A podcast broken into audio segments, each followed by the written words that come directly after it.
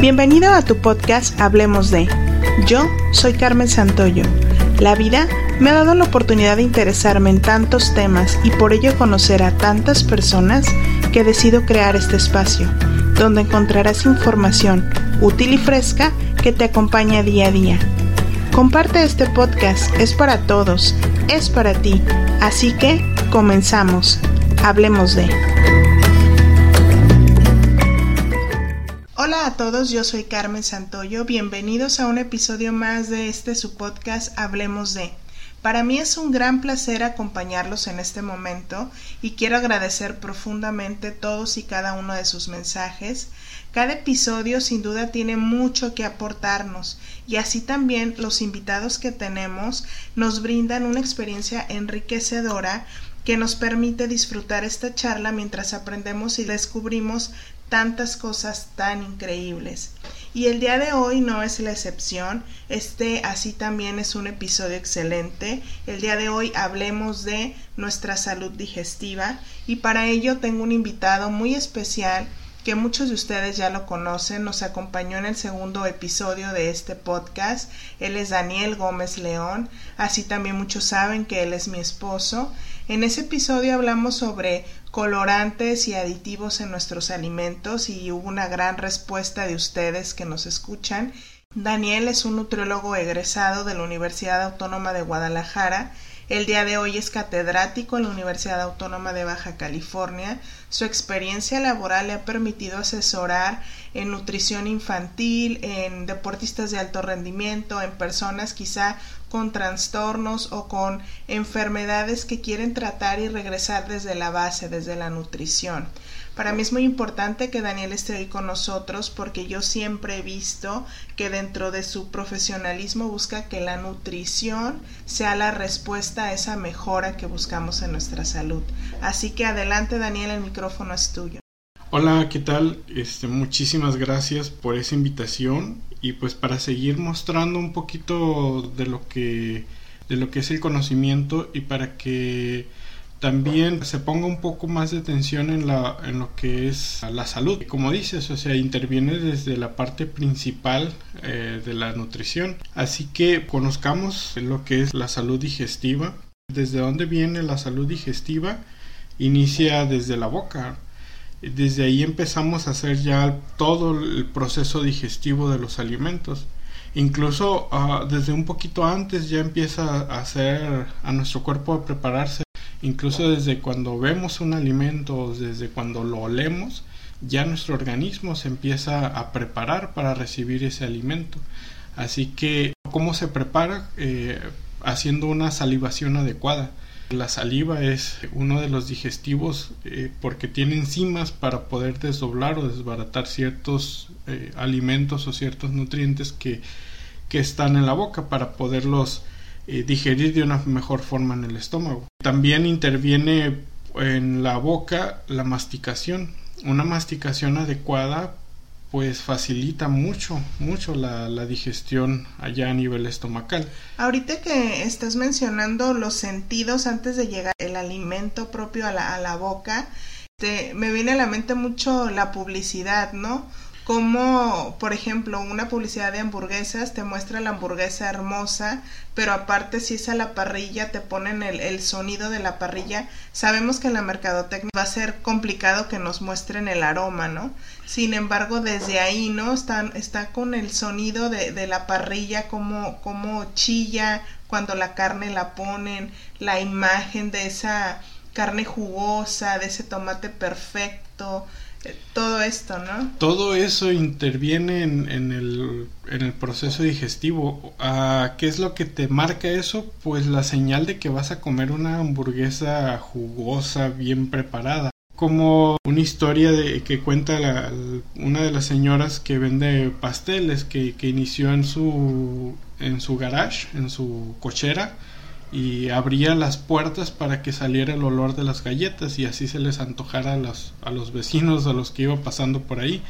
Entonces con el olor también se les antoja y van y compran o comen. ¿Por qué? Porque también su cuerpo empieza a salivar y decir, ay, voy a recibir algo sabroso. Entonces empieza a preparar el organismo y lo sientes como hambre. Entonces, ¿qué es lo que haces? Pues para calmar eso, saciar esa necesidad de hambre, pues comes.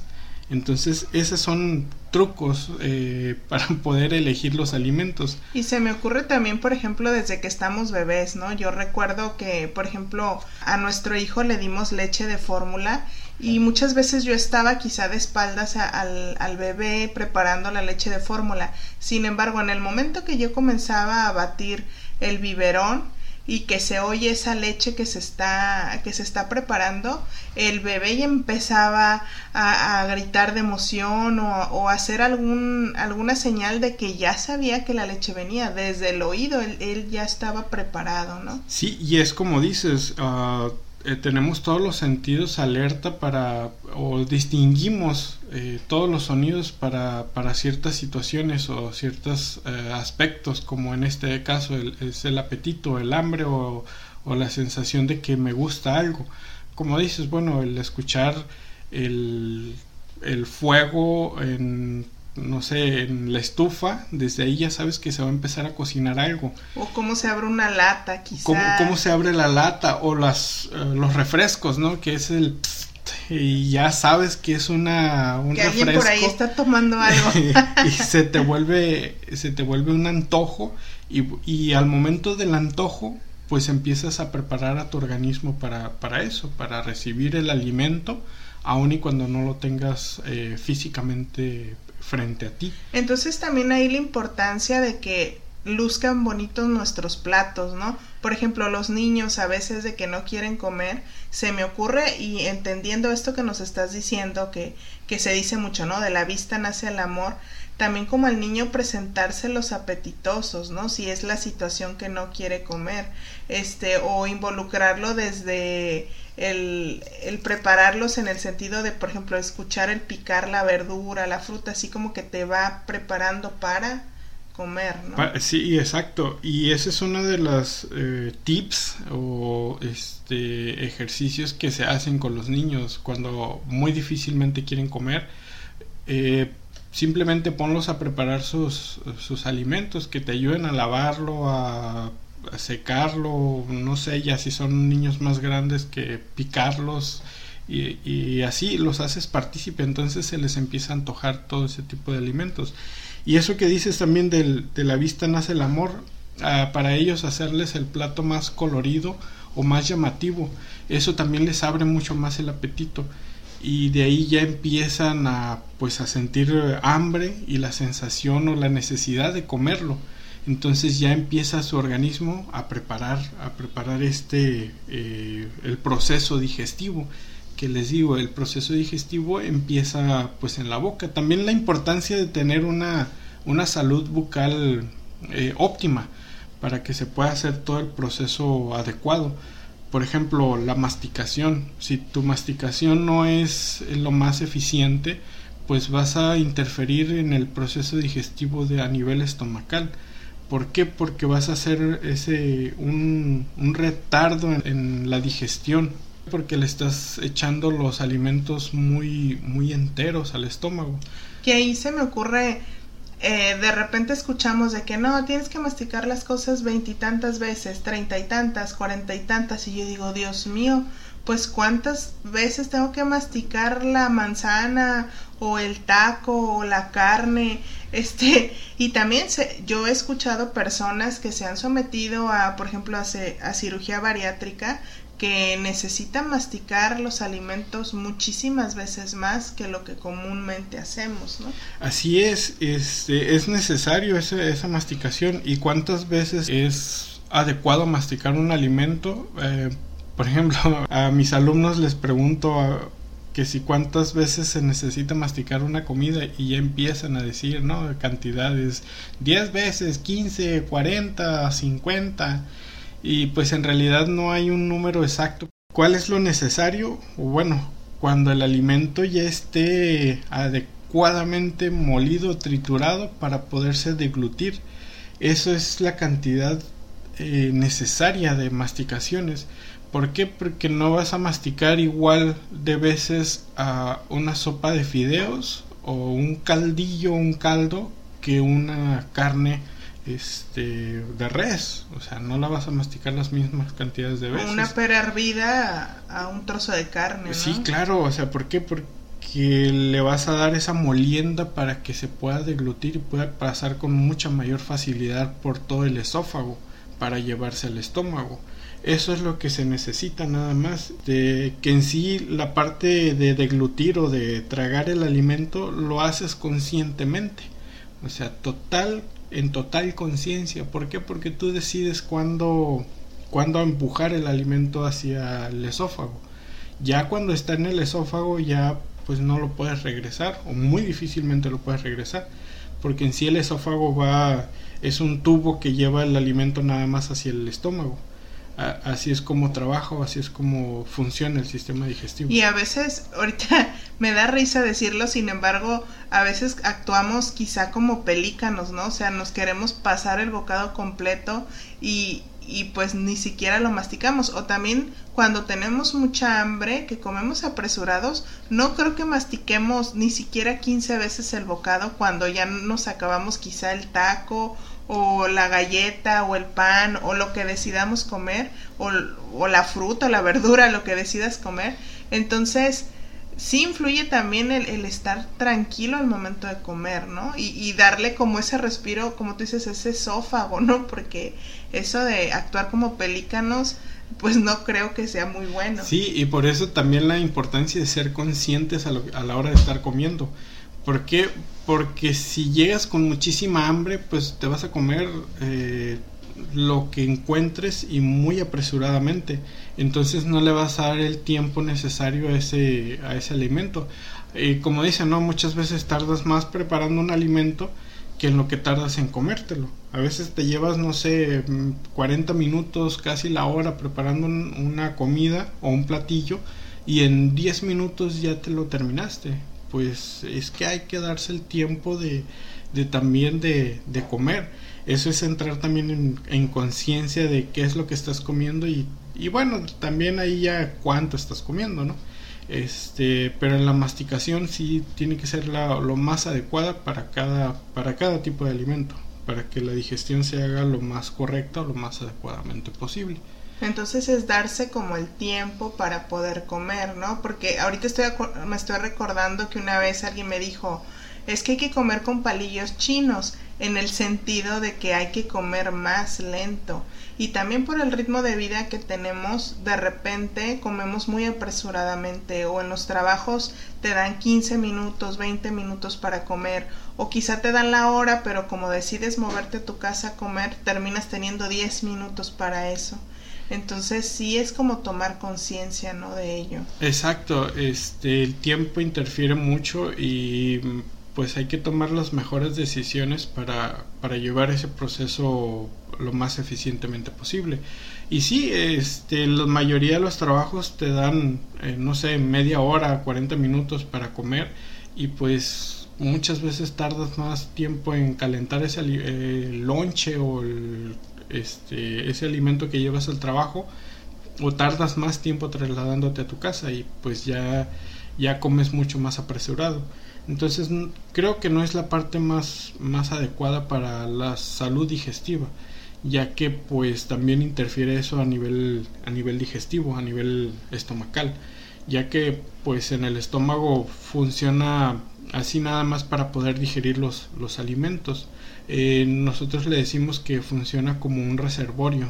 ¿Qué significa esto? Que eh, como reservorio que mantiene el tiempo adecuado al alimento para que se pueda hacer todo el proceso digestivo.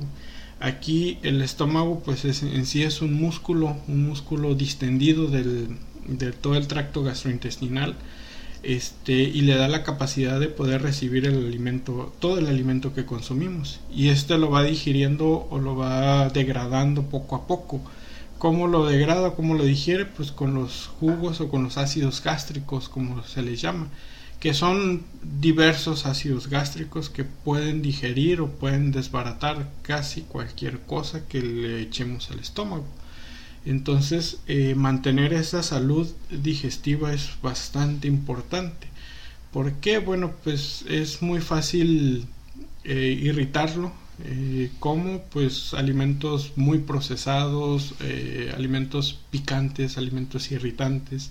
Este, es muy muy fácil degradar esa mucosa que protege al, al estómago, incluso no comer a las horas este a cierta cierta cantidad de horas este o dejar eh, comidas aplazar comidas o brincarte comidas también. que ahorita está muy de moda eso de la el ayuno intermitente no que, que son bastantes horas sin comer sin embargo pues hay que entender que somos como una maquinita no somos como un relojito y no por no comer significa que nosotros, por decir, no la pasamos dormidos en todo ese ayuno. Las personas que están haciendo ayunos intermitentes, o sea, siguen en actividades normales. Sí, y en realidad pues son dietas que, que se ponen muy de moda, ¿no? Y a, lo mejor a alguien le puede funcionar porque lo quiere para bajar de peso y le funciona, pero pues eso no significa que sea lo más adecuado, lo más correcto, ¿no?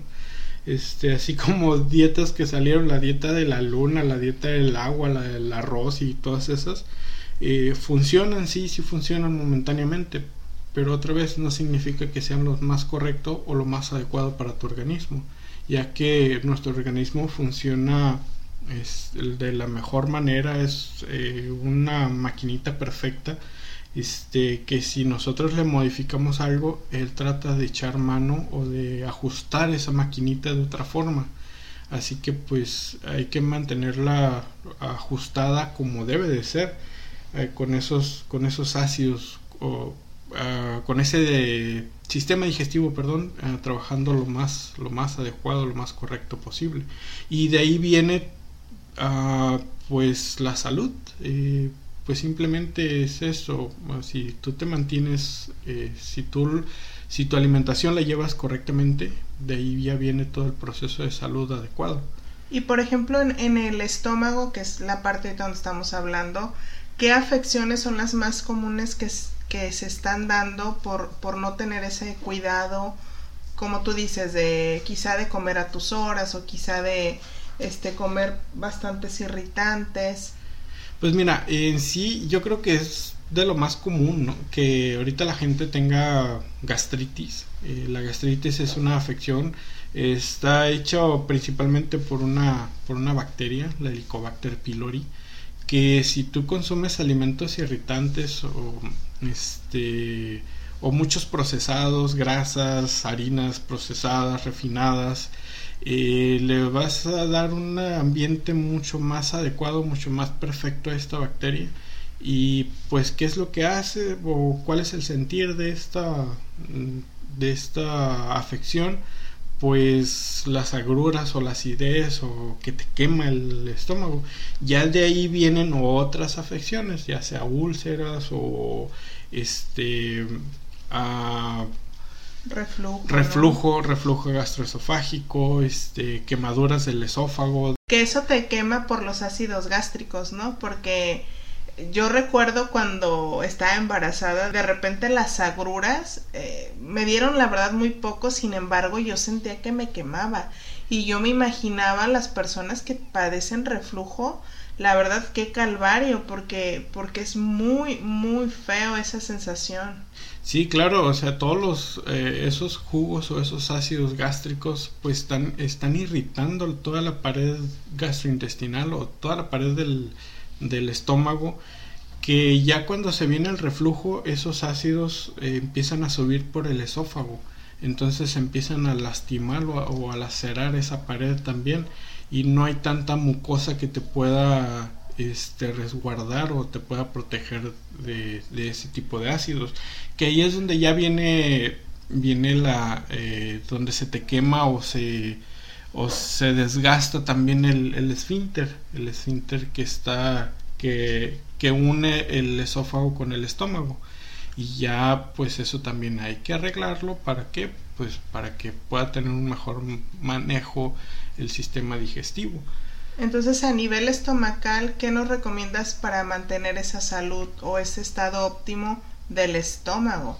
Pues mira, desde ahí eh, la salud digestiva empieza desde un buen masticado, comer a horas adecuadas o evitar saltarte alimentos, evitar consumir alimentos los irritantes y alimentos muy procesados y también no en cantidades eh, exageradas no sino la capacidad que tiene tu estómago ya que pues tu estómago sí va a recibir eh, una capacidad bastante grande de, alimento porque en sí eh, hay literatura que, que, menciona que tiene la capacidad de distenderse hasta 10 veces su tamaño claro que, que, hace todo el proceso digestivo el vaciamiento gástrico y vuelve a su tamaño no, no se queda pero si tú recurrentemente le, empiezas a, a dar comida de más pues va a llegar el momento en que se va a quedar más grande el estómago. Entonces va a ser más difícil que llegue a su a su tamaño natural. Ahí con el poder de que de distenderse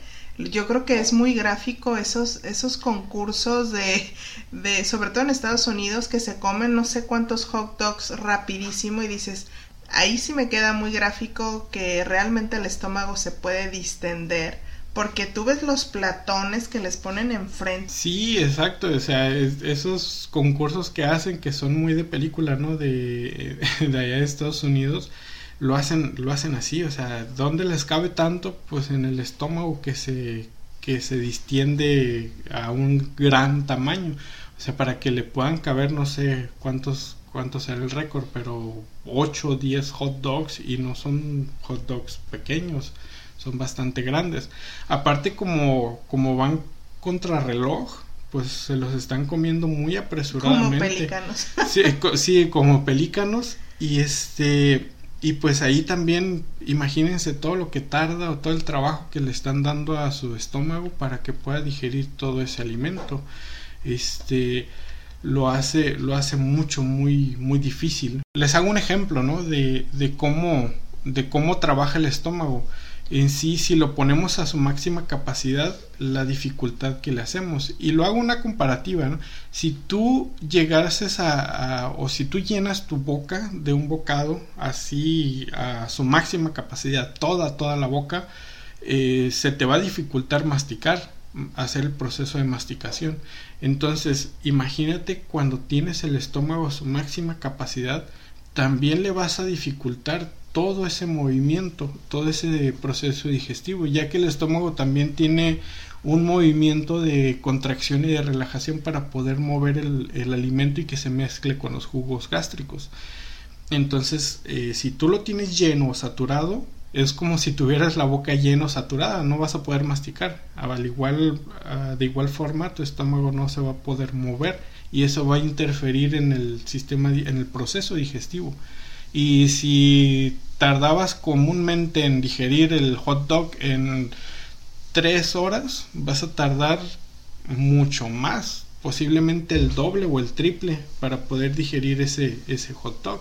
Por eso también es la importancia de, de mantener pues el sistema digestivo lo más saludable posible y les vuelvo a, a o les reitero la masticación hacerla correctamente eh, para que el proceso de salivación se haga adecuado y de ahí el paso a la deglución de los alimentos hacia el estómago se haga de una forma mucho más correcta. Entonces ya esto el, eh, la digestión a nivel, a nivel estomacal va a ser mucho más eficiente entonces esta salud o esta incorporación de nutrientes al organismo va a ser lo más eficiente posible. Claro que volviendo a los alimentos naturales o adecuados para ti, para cada una de las personas. Y de ahí, pues, ¿qué es lo que sigue del proceso digestivo? El intestino delgado tiene tres porciones que es ah, bastante largo, miden alrededor de unos 6 metros aproximadamente entre las tres porciones. ¿Qué es lo que hace el intestino? La primera parte del intestino donde está pegado al estómago es donde se termina el proceso digestivo. ¿Por qué termina ahí el proceso digestivo? Porque es donde están conectados el, páncreas y el, hígado o la vesícula. Este, y esto hace que se termine de digerir las proteínas, los carbohidratos y los ácidos, y los ácidos grasos. Entonces, eh, para que se puedan absorber de una forma mucho más adecuada y los nutrientes lleguen a donde tengan que llegar. En sí, pues eh, el proceso digestivo también interfiere pues la vesícula, como les mencioné ahorita. ¿Qué es lo que hace la vesícula? Secretar o mandar ácidos biliares al intestino para que se puedan emulsionar los ácidos grasos. Si no hay ácidos biliares, las grasas no se emulsionan, no se pueden, no se pueden mezclar y no se pueden absorber. así que las personas que no tienen vesícula pues simplemente no deberían de comer grasa. ¿Por qué? Porque les puede provocar algún algún malestar eh, intestinal sobre todo como inflamación del intestino, producción de gases, fermentación, diarreas y entre otras cosas. Pero pues, ¿quién hasta ahorita no he visto a alguien que, que, no tenga vesícula y deje de comer grasas? Sí, realmente hay, hay muchos mitos, ¿no? Yo, yo lo he visto en tu desarrollo profesional que muchas veces cuando se han acercado a ti por una situación en la salud, como tú lo dices, quizás un paciente que no tiene vesícula y que es más consciente y se acerca a ti porque quiere aprender a comer con su situación muy peculiar o particular y ven una mejora considerable, ¿no? Y muchas veces, como tú dices, pues no nos no tomamos conciencia y aprendemos a vivir quizá con la inflamación o quizá con el malestar o quizá con los ruidos intestinales que te truena el estómago increíblemente o con gases o con estreñimiento y pues eso no es lo natural, ¿no? Nuestro sistema digestivo puede trabajar en óptimas condiciones, solo que creo, creo profundamente que para que lo pueda hacer depende de, mí, ¿no? Depende netamente de nosotros. Sí, claro, y en sí pues lo, lo vamos forzando a trabajar con lo que le damos y pues ah, aparte de eso es la conciencia que debemos de tener de nuestro cuerpo, de nuestro organismo, eh, la alimentación consciente. Y ahí entra de, si un alimento pues se te dificulta digerirlo, te produce inflamación o cierto dolorcito, pues simplemente retíralo de tu dieta, déjalo. ¿Por qué? Porque te está provocando un mal o un malestar por ejemplo, no sé, este, la leche. Ay, es que me gusta mucho el cereal con leche, este, y puedo vivir con la inflamación. Bueno, pues la leche te está provocando una inflamación, entonces retírala. Hay otras opciones, no sé, la eh, bebida de almendras o mm, de arroz. de arroz, de coco, de soya, no sé, la que elijas, pero evita, evita estar con con afecciones de ese tamaño, de esa, de esa forma, este, con el dolorcito, ay, ya se me pasará el dolorcito, ay, ya se me quitará. ¿A qué se debe, Daniel, que por ejemplo nos volvamos intolerantes a, la lactosa? Porque, o sea, yo conozco personas que toda su vida han podido tomar leche de vaca sin ningún problema. Sin embargo, por ejemplo, yo, yo aprendí a que tengo intolerancia a la lactosa porque en esa observación fue de que cuando yo ingería leche, sinceramente yo me sentía muy mal. Y nunca como que me, me di el tiempo de hacer conciencia que era cuando tomaba leche. Y cómo me sentía súper inflamada al nivel que me sofocaba, o sea, no podía respirar bien.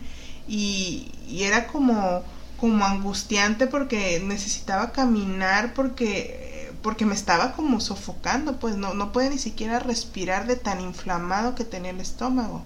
Entonces, ¿a qué se debe que unos sí y otros no?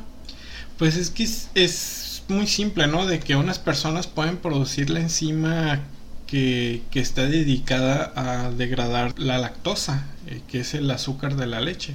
Si no tienes esta enzima, pues ¿qué es lo que va a hacer? Eh, esa leche o esa lactosa se va a empezar a fermentar y va a producir esa inflamación, ese dolor, de diarreas, gases y, demás. Entonces, pues ahí como tú ya hiciste conciencia y dejaste de consumir leche. Por ejemplo, bueno, a, mí, a mí la leche no me, no me hace ningún, ningún efecto así, aun y cuando hay veces que he dejado de tomarla dos, tres, cuatro meses continuos y vuelvo a consumirla y mi cuerpo la recibe bien entonces eh, mi cuerpo sí produce, sí produce esta enzima y el tuyo pues no lo alcanza a producir. Entonces, ¿qué es lo que tenemos que hacer? Pues simplemente hacer esa conciencia de, de, qué alimento me está provocando eh, ese malestar, esa incomodidad, esa mala digestión y dejarlo de un lado. Por más saludable que sea el alimento. Por ejemplo, hay veces que me han llegado pacientes y me dicen, es que cuando como brócoli ah, me inflama. Bueno, pues por muy saludable y muy natural que sea el brócoli, pues hay que retirarlo. Pues eh, hay muchas más frutas y hay muchas más verduras eh, que se pueden consumir o sustituir ese brócoli. Aquí en, en esta parte que nos estás hablando del intestino delgado cabe también aquellos, aquella enfermedad celíaca o esas personas que no toleran el gluten, que también podríamos hacer yo con un episodio sobre los mitos que se han levantado últimamente en esta era de la información y que se pone de moda ser intolerante al gluten, a la lactosa, a tantas cosas que, que muchas veces es desinformación, ¿no? Sin embargo, en esta parte también está esa intolerancia porque se da. Sí, mira, eh, en sí la intolerancia al, gluten eh, es la intolerancia a la proteína de, de, los cereales, que es el gluten. ¿Qué es lo que hace el gluten? Se va por ahí adhiriéndose a las paredes del, del intestino y crea una, una, o hace una reacción inflamatoria, que esto lo hace autoinmune. Bueno, al momento de ser eh, autoinmune, ¿qué es lo que hace? Pues tu, tu propio cuerpo crea una reacción inflamatoria y esto lo vuelve este, de difícil de difícil procesarlo. Entonces si lo hace así qué es lo que se tiene que hacer a dejar el, gluten. Eh, pero también se puso muy de moda no de que ay que el gluten ah, va a inflamar el intestino delgado no si simplemente no tienes esta enfermedad o si no no eres un enfermo celíaco no es necesario que dejes el gluten. Por ahí también se vino mucho la mercadotecnia, ¿no? Que el cereal de maíz libre de gluten dice, bueno, pues es que el maíz no tiene gluten o nunca ha tenido hasta que hasta lo que yo sé, nunca ha tenido y pues la mercadotecnia es muy grande, ¿no? De, ponerle a un cereal libre de gluten y pues aumenta sus ventas. Y que muchas personas piensan también que el no comer alimentos con gluten va a mejorar su salud y como tú lo dices, no es de que la mejore, es que si tú eres intolerante efectivamente, pues sí, te va a ayudar, pero si no eres intolerante, pues pues no lo puedes comer, ¿no? Exacto, eh, puedes comer pues eh, siempre eh, siempre que seas consciente todo lo que todo alimento este siempre y cuando te digo no no cause una una reacción de inflamación, de distensión abdominal, de este de algún daño de cierto de cierta forma en tu organismo. Lo puedes consumir, claro que sí. Este, la diferencia, ¿no? De que muchas veces dicen, "Soy intolerante." y hay personas que no es que son intolerantes, son alérgicos y eh, eso es diferente, ¿no? Sí, e, eso es una eso es algo muy muy diferente el ser alérgico al ser intolerante. Eh, son reacciones completamente diferentes, como por ejemplo el ser intolerante a la lactosa, esa sí es intolerancia, no es una reacción alérgica. La reacción alérgica ah, se le puede decir o cuando ya interviene todo el, sistema inmunológico, como al gluten, intolerancia se le puede decir ah, se le puede llamar más una reacción alérgica al gluten, porque ahí ya interfiere la mayoría de las veces tu, tu sistema inmunológico que hace la respuesta inflamatoria. Es, eso, esa es la diferencia entre, eh, bueno, así muy básica, ¿no? Entre, entre intolerancia y reacción alérgica. Este, pero se confunde mucho, mucho, mucho, y pues hay que saber o hay que ser conscientes en, en parte también.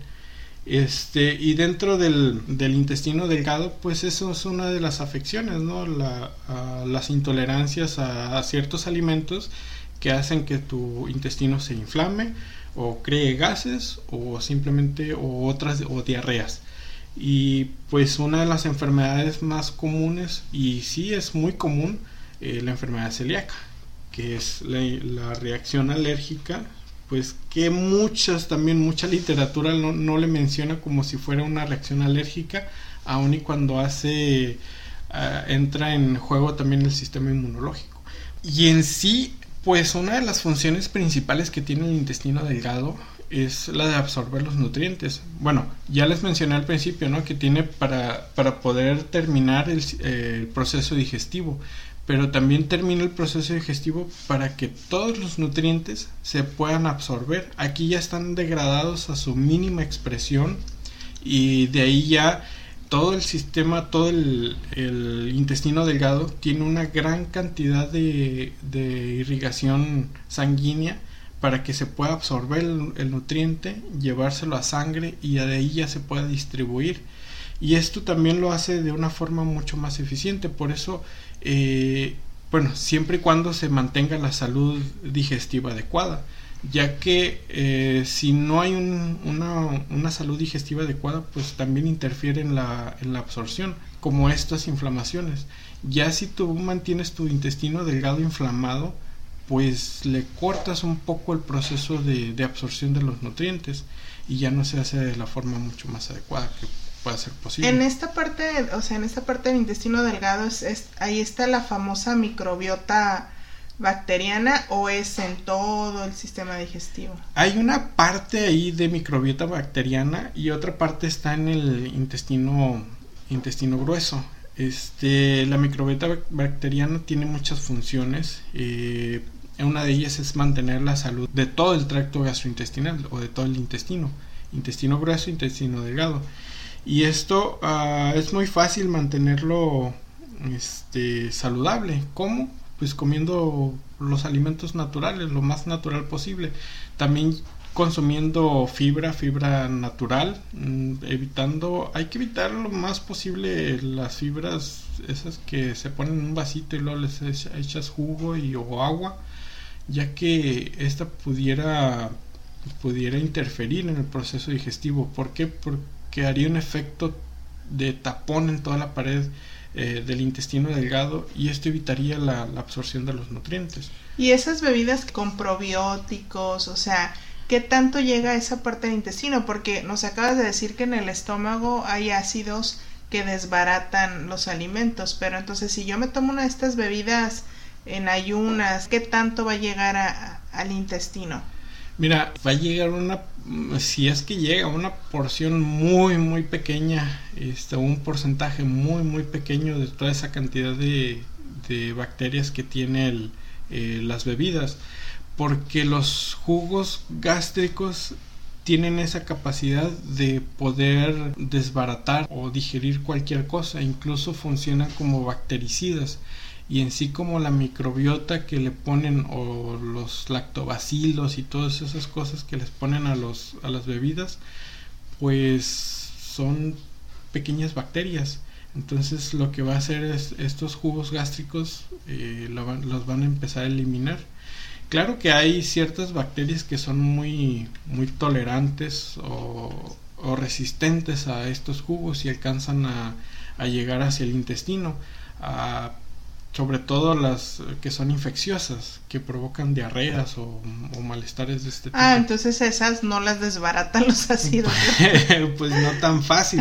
Y ahorita les, hace rato también les mencioné, ¿no? Cuando estábamos hablando del estómago, pues está el Helicobacter pylori, que esa mientras más ácido haya, este, ella feliz de la vida. Nada en el ácido. Sí. En estas bebidas eh, que menciona que tienen miles de lactobacilos y lo que puedo entender es de que de los 10 millones que tienen en el botecito que te tomas, pues a lo mejor llegan 100, o sea, no a lo mejor no se mueren todos, o, cómo funciona esto. Exacto, ah, no se alcanzan a morir todos, este, pero pues a lo mejor lo que alcance a llegar es, es bueno, ¿no? Pero en sí la mayoría de las bebidas para que tengan un sabor más agradable eh, pues les añaden cierta cantidad de azúcar. Y entonces pues estarlas consumiendo recurrentemente no sería la forma más, más habitual de mantener tu sistema digestivo este, saludable. Eh, así que lo mejor sería pues consumiendo los alimentos así de la forma más natural posible ya que ya que si consumes una bebida sin tanta azúcar de estas que traen eh, microbiotas o, bacterias, bacterias saludables, ah, son son bebidas muy, muy malas de sabor. Entonces, ah, pues para disfrazarle un poquito ahí les agregan ciertos colorantes, saborizantes y, que ya vimos la y endulzantes, Sí, y endulzantes. Entonces, pues bueno, de cierta forma pueden funcionar, pero pues si puedes mantener tu, tu digestión saludable de otra de otra forma, pues hay que evitarlos. Claro que hay hay bueno, ahorita con el avance ya ya de la ciencia, las tecnologías nuevas que hay, hay muchos suplementos, porque en sí eso, eso son, son suplementos alimenticios que pueden ayudar o beneficiar esto. Este, ya si requieres o, o te ves en la necesidad de, de, consumir alguno, claro que me puedes consultar, me puedes, eh, te puedes comunicar conmigo y ya yo te pudiera indicar si hay alguno adecuado para ti o que se te pueda adecuar a ti. Ya de ahí, bueno, este, yendo o, siguiendo con lo que es el sistema digestivo, eh, la última porción es, o la última parte del sistema digestivo es el intestino grueso. Y que el intestino grueso ya también tiene una función uh, excretora principalmente y, y de absorción de, de, electrolitos, de agua y de electrolitos. También se tiene eh, la función de, eliminar los desechos, los que el cuerpo no necesita. Y pues bueno, también la importancia de mantenerlo activo, funcionando adecuadamente, ya que el movimiento que tiene es de eh, peristalsis se le denomina, que es como haciéndolo más, un poquito más gráfico, es como el movimiento de los gusanos, eh, así es como se mueve más o menos el intestino grueso. Y esto es para poder llevar todos los desechos a que sean excretados. Aquí empieza la formación de las heces fecales. También por eso la importancia del consumo de agua, de una, cantidad adecuada de agua y de fibra para que se le dé la consistencia ah, correcta a esas heces fecales y puedan y se puedan excretar de la mejor forma. Ya que si el consumo de agua no es el adecuado, pues hay una compactación de las heces y se vuelve un tapón pero bastante fuerte. Entonces, eh, esta es parte también de la, de la salud digestiva, el mantenerlo en un correcto funcionamiento.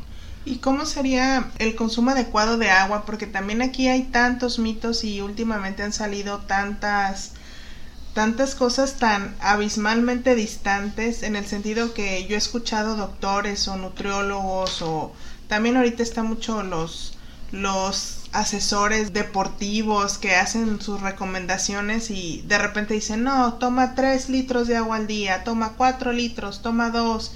Otros te dicen ocho vasos de agua, otros te dicen no tomes agua en las comidas, toma entre comidas, otros no tomes agua, el agua ya no se debe de tomar porque no tiene nada. A ver, ahí como aterrízanos un poquito todas estas ideas porque realmente de repente estamos bombardeados por tanta información que tomar como un punto medio no es fácil muchas veces. Sí, mira, este en sí ese es otro tema bastante grande, ¿no? El consumo de agua, la hidratación ya que interfieren muchas muchas situaciones como el, el, clima es uno de ellos. Si hace mucho calor si hace mucha humedad si hace mucho frío este la hidratación está eh, se puede dar muy fácil. Si haces ejercicio también si tu sudoración es excesiva también es parte de la deshidratación. Entonces hay que contemplar todo eso para la cantidad de agua que debemos de consumir si tú sudas, si tú haces mucho ejercicio, si estás en un clima muy cálido, muy húmedo, entonces tu hidratación tiene que ser muy abundante. Pero si estás en un clima templado, este, no haces ejercicio, no tienes una sudoración excesiva, pues tu consumo de agua tiene que ser más moderado. Entonces, ah, te digo, interfieren muchas, muchas eh, situaciones o muchas causas para medir el consumo de agua. Es muy difícil decir, ay, consume, consume la cantidad de agua, no sé, 3 litros de agua al día. Pero si no orinas, si no sudas, si no haces ejercicio, pues, ay, no se puede. Sí, este, interfieren todas estas cosas. Y sí, el agua que se vende comúnmente embotellada, pues así como que el gran beneficio de hidratarte no, no lo tiene, porque le eliminan o no tienen la gran cantidad de electrolitos que es lo que te rehidrata, los electrolitos. Entonces, pues mm, hay que consumir aguas, aguas también saludables para, para cada uno de nosotros. En sí, yo muchas veces les recomiendo que consuman, si es un clima muy caluroso, por ahí sueros, sueros ya sea los que te dan en, en los centros de salud, este o comprarte un suero de en alguna farmacia sobre todo los pediátricos este son los mejores o, los más indicados eh, para ese tiempo. Claro que no no diario lo puedes consumir a lo mejor dos veces a la semana y mantener esa hidratación. Los demás tiempos es con con agua también agua te ayuda un, un poco. Sí. Porque también yo recuerdo pues cuando uno se convierte en mamá de repente como que te haces más consciente de, de, situaciones, ¿no? Y cuando un niño tiene una diarrea o, el pediatra está, está preocupado, por así decirlo, de que no se deshidrate, no te dicen, ay, dele tres litros de agua o estéle dando agua cada media hora, te mandan sueros. Entonces lo que yo estoy entendiendo es que el agua no te hidrata, el agua te puede ayudar a lo que tú dices, ¿no? A diluir esas esos alimentos para poder tener una buena digestión, pero ya al hidratarse repercute otras cosas, ¿no? Sí, sí, claro, o sea, pues ya la hidratación no te la da completamente. El agua uh, funcionaría más que nada como un diluyente y eso es lo que estaría haciendo, estaría arrastrando cierta cantidad de sustancias y ayudándole, como te digo, a la excreción, a la buena excreción de las heces fecales este pues aquí iría en conjunto varias toxinas o pues, sí toxinas que, que arrastra también el agua por eso también es importante estarla consumiendo aun y cuando sea embotellada ¿no? este hay que consumir la cantidad adecuada para cada uno de nosotros eso es, eso es mantener también el funcionamiento correcto de nuestro organismo y de ahí viene también la, la parte ¿no? de que hemos mencionado mucho, hacernos conscientes de lo que necesitamos. Si tu cuerpo te está pidiendo agua con la sensación de sed, pues hay que tomar agua. Este, así de simple. A lo mejor una técnica muy muy sencilla, muy básica, pero no es lo, lo más segura. Eh, pues es con orina. Si tu orina es muy, muy clara, muy cristalina, pues eh, es un indicador, puede ser un indicador de que estás consumiendo mucha agua. Y si tu orina es muy oscura, muy, muy amarilla y un olor muy fuerte, entonces te falta consumir agua.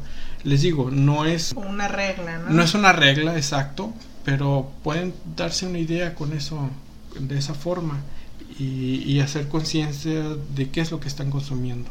Yo recuerdo, Daniel, que en el episodio número 7 Carmen Rubalcaba nos hablaba de, una, de prepararte una bebida con bicarbonato, limón y miel. ¿Qué tanto tú nos puedes decir de esto o, qué nos recomiendas en este aspecto? Mira, puede ser muy, es muy adecuado, eh, sí lo puedes estar preparando, eh, más no, no creo que sea para consumo diario.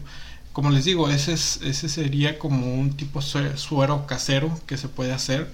Este, y eso también agregándole este, algunas otras cosas, ¿no? Bueno, hay diferentes formas de prepararlo, pero esa es una muy buena forma, una muy buena forma de hacerlo. Y eso te mantendría hidratado igual que un suero. Sí, lo que me pareció también interesante es como Carmen en este episodio nos hacía alusión de que también el suero era era preciso que te supiera bien a ti, o sea, no te podía dar las cantidades exactas. Y es ahí también empezar a escuchar a tu cuerpo, a tomar conciencia de que tu mismo, este, tu misma lengua, tu mismo sentido del gusto te va a decir qué tanto necesitas, ¿no? Por ejemplo, no sé si es bicarbonato, limón, miel y sal, o sea, si ocupas un poquito más de sal, un poquito menos de bicarbonato. Entonces, ¿qué tan cierto es esto? Híjole, pues bueno, puede eh, si eres muy consciente de lo que estás consumiendo, eh, puede ser muy bueno. Pero también ahí entra la parte de que si tú eres muy dulcero, ah, pues vas a, vas a añadirle o vas a agregarle mucha más cantidad de azúcar o de miel de la que sea lo correcto. Este, porque hay que recordar otra vez que el agua es un diluyente y si tú lo saturas de sustancias le vas a quitar ese efecto de, dilución. Entonces también que te sepa agradable, no, no tanto a, tu gusto, al gusto así tuyo. Porque igual, o sea, si eres muy salado, si te gusta mucho la sal, eh, pues le vas a agregar más sal. Entonces entender que este sería un efecto rehidratante y tomar agua simple sería diluyente. Entonces, así como medir, ¿no? Que, o sea, tengo, un, tengo una indigestión o quizá al ir al baño se me está dificultando, quizá ocupo diluyente, entonces más agüita, ¿no? Y si, por ejemplo, está haciendo mucho calor y estoy haciendo mucho ejercicio, ahí a lo mejor buscar el rehidratante, ¿no? Exacto, eh, todo depende de la situación que estés eh, teniendo en, tu organismo. Este, por ejemplo, ah, el agua sí ayuda mucho a la excreción de, nutrientes, pero si tu intestino está quieto o inmóvil, pues mm, va a ser muy difícil, ah, por más agua que le, que le incluyas a tu cuerpo, va a ser muy difícil excretar todos esos desechos o las heces se van a quedar en tu intestino. Entonces, ¿qué es lo que se tiene que hacer? Movilizar el intestino grueso para que pueda excretar todas esas sustancias eh, o esos desechos. Así que, el cuerpo hay que mantenerlo en movimiento también, ah, ya que el intestino grueso es, en sí es muy comodino si tú te vuelves inmóvil o sedentario, también el intestino se va a volver inmóvil o sedentario. Si tú lo acostumbras a que se mueva con sustancias externas, pastillas, eh, fibras o otras cosas, o tés, lo vas a acostumbrar y al rato vas a necesitar casi de, de por vida esas sustancias para que se pueda mover. Si son ayudas, si los puedes hacer, eh, más no abusar de ellos, porque se va a acostumbrar y va a decir, ah, ¿sabes qué? Pues a, mí ayúdame. Y pues no es lo más adecuado, simplemente para que el cuerpo funcione de la forma más correcta, que sea lo, el movimiento natural de él. Aquí cómo influye el ejercicio, o sea, qué tanto el ejercicio influye para yo tener una buena salud intestinal o una buena este, digestión influye en el movimiento del organismo que le tiene un estímulo a ese movimiento del intestino también. Eh, mientras tú te vas moviendo, el intestino lleva esa influencia del movimiento, eh, así que también funciona correctamente, se empieza a mover, eh, tiene esa motilidad, ya que va a recibir esos estímulos del ejercicio, de la actividad. ¿Por qué? Porque cabe recordar que es también parte muscular y si tú estás moviendo tus músculos, pues bueno, va a tener esa influencia del movimiento muscular. Y por eso les digo que si son sedentarios y no hacen nada de ejercicio, la mayoría de las veces se va a volver sedentario el intestino también. Pues bastante interesante todo, todo este tema, Daniel, porque pues quizá hay mucha desinformación de nuestra parte o mucha o mucha información que de repente no podemos acomodar. Entonces vamos en un paso a paso y en un proceso hacia tener una mejor salud. ¿Qué mensaje les quieres dejar a nuestro auditorio sobre este tema tan importante que es la salud digestiva? Pues mira, este, principalmente es eso de que se hagan conscientes de, de lo que se está consumiendo y conscientes también de todo el proceso digestivo, cómo va pasando todo tu alimento por, por todo el sistema. Escuchar a tu, a tu organismo para que al momento de que sientas una una sensación diferente o no natural, pues te des cuenta de qué es lo que está pasando. Por ejemplo, eso que mencionábamos hace ratito, si tú sientes algo diferente como una inflamación, pues te puedes dar cuenta de qué es lo que lo provocó.